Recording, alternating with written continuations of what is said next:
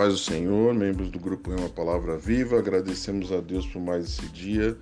Nosso Deus vivo, é vivo e operante, nosso Deus é maravilhoso, nós confiamos no poder do Senhor Jesus. O Senhor Jesus pode reverter qualquer situação e nós acreditamos nisso. E aqueles que acreditam em Deus podem dizer orgulhosamente Amém, porque nós somos filhos de Deus, nós não somos filhos bastardos. Né? Filho bastardo é aquele que teme de, de declarar por alguma razão né, que o pai dele é aquela pessoa. Né? Porque às vezes o pai não quer reconhecer, às vezes é uma outra mãe, né? É, existe uma, toda a situação, se encontram às vezes no escuro, né? fora da sociedade, à margem da sociedade, mas nós não, nós somos filhos autênticos de Jesus Cristo, nosso Senhor. Mas não somos judeus, somos nós. Nós que aceitamos a Cristo, o Messias que haveria de vir e veio.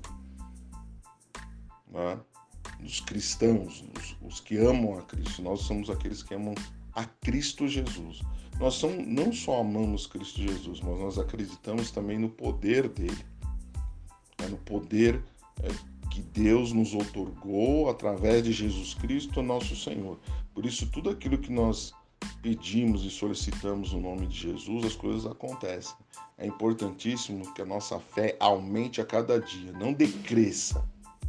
Né, hoje em dia parece que a fé está tá diminuindo, está menos que um grão de mostarda, porque as coisas não têm acontecido por nossa falta de fé. Então nós devemos perseverar, persistir em oração, orar, acreditar, louvar a Deus nos momentos difíceis, nos momentos mais complexos, sempre louvando, sempre adorando a Deus, sempre salmodiando, né? Que é cantando salmos, cantando hinos para o Senhor. Isso é bom, isso espanta, não só espanta demônios, como nos fortifica e faz nos crescer em fé.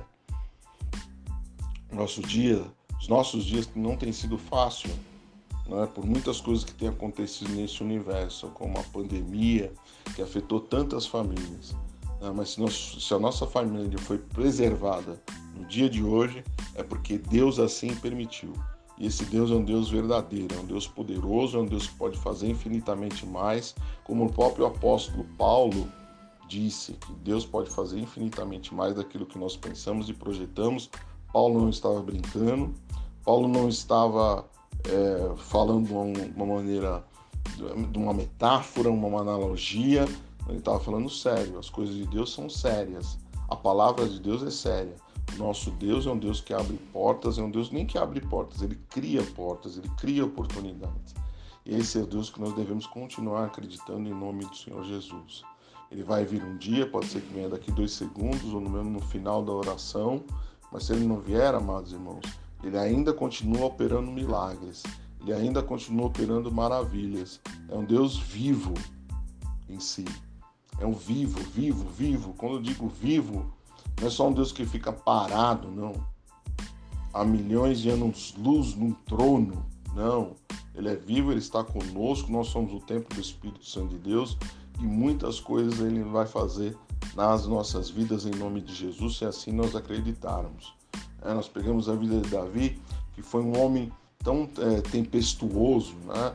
foi às vezes em situações tão erráticas, mas ele confiava no Senhor, ele cantava alma, cantava salmos, produzia salmos, escrevia salmos, tocava a harpa do Senhor. Então ele era um homem grande, grande ativo, não só na área da batalha, não só como rei, mas um homem também espiritual. Apesar de todos os erros que ele teve na sua vida, apesar de todas as falhas, apesar daquele do que ele sofreu por causa dos erros, né? As pessoas também não falam isso. Não só fala que Davi pecou, Davi, Davi também sofreu por causa dos seus próprios erros. E soube, e soube levar, né, soube aguentar a opressão dos erros, as consequências. E muitas pessoas que querem pecar, mas não querem consequência nenhuma. Assim é fácil. Né? Assim qualquer um faz. Você quer pecar, quer adulterar, quer fazer o que você quiser, mas viva com as consequências. Às vezes as consequências e transtornos, ficam para sempre, você tem que viver com ela. E que, como é que você vai fazer?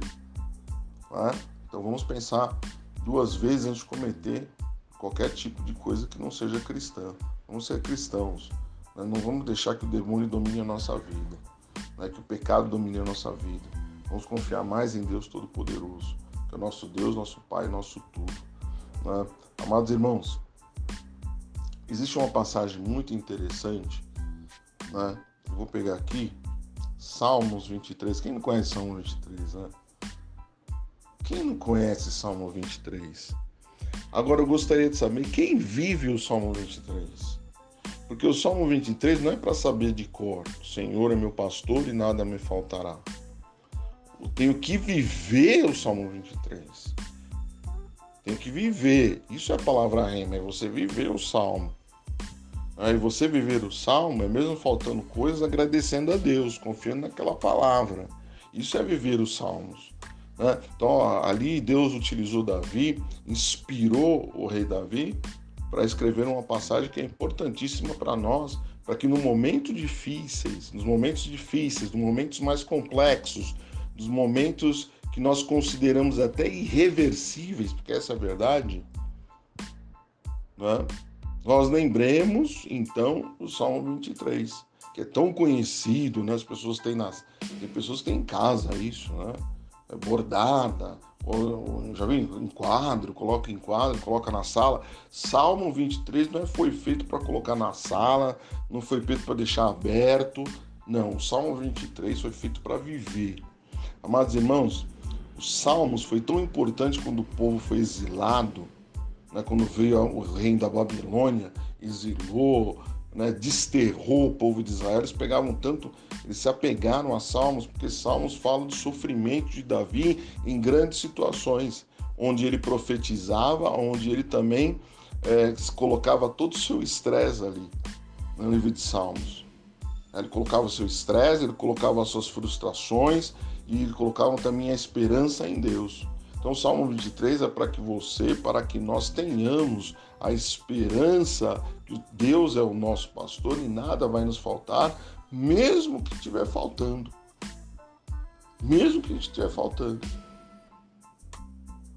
Eu lembro um pastor amigo meu, grande amigo meu, amicíssimo, grande amigo meu, eu nunca esqueço que ele, olha o que ele fez, né? ele passou por uma situação tão difícil na vida dele, né? e, e um filho pequeno, né, com uma filha pequena, filha única dele pequena. Sabe o que ele fez? Ele chegou e falou assim, num momento de fome, né, esse pastor amicíssimo meu, né, um momento de fome na casa dele, fome, fome, não tinha nada para comer, os armários todos vazios. Sabe o que ele fez? Ele abriu a torneira, tinha água. E aí ele falou o seguinte, ele falou, olha Senhor, tua palavra diz que o justo nunca vai mendigar o pão. Eu não tenho pão agora, mas eu te agradeço pela água. No momento que ele bebeu a água, no momento que ele bebeu a água, tocou a campainha e trouxeram uma compra para ele do mês inteiro. Isso foi meu amigo que disse para mim, que viveu isso. Olha só que lindo, né? Olha só como ele utilizou a palavra de Deus, mesmo que não estava cumprindo na vida dele, ele utilizou ao favor, ele profetizou na vida dele. E é isso, esse é o poder verdadeiro da palavra.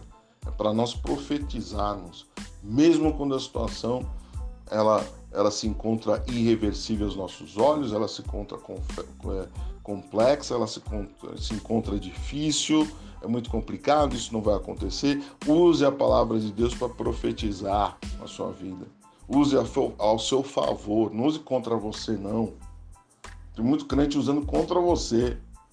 Não, a palavra de Deus foi feita para nos animar, lógico também em alguns momentos para nos corrigir, né? mas a, a, palavra de Deus na sua essência, mesmo nos corrigindo, ela serve para nos abençoar, para nos fazer crescer, para nos ter uma outra perspectiva de vida, uma outra visão do que realmente a palavra de Deus é.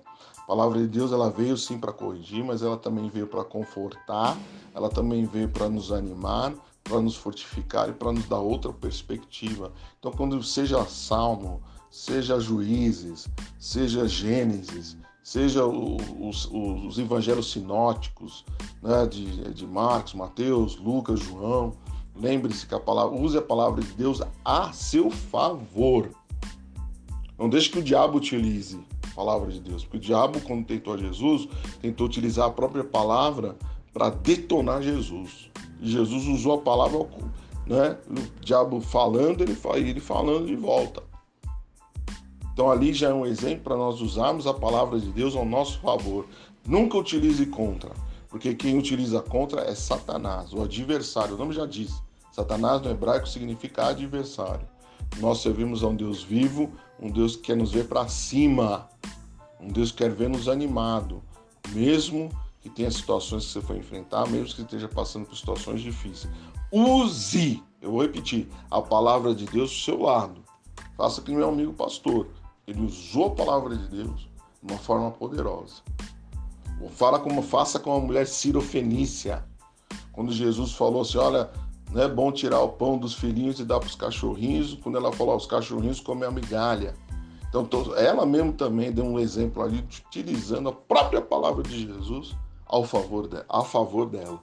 E foi assim que Jesus falou: Olha, nunca vi tanta pessoa com fé. Essa pessoa que está, a fé dela é grande, hein? Jesus falou. E imediatamente a filha dela foi liberta. Então vamos utilizar a palavra de Deus ao nosso favor. Ao nosso favor. Em nome de Jesus. Amém? Que Deus abençoe a todos. Tenham uma excelente noite. Né? E lembre-se, vamos viver o extraordinário de Deus.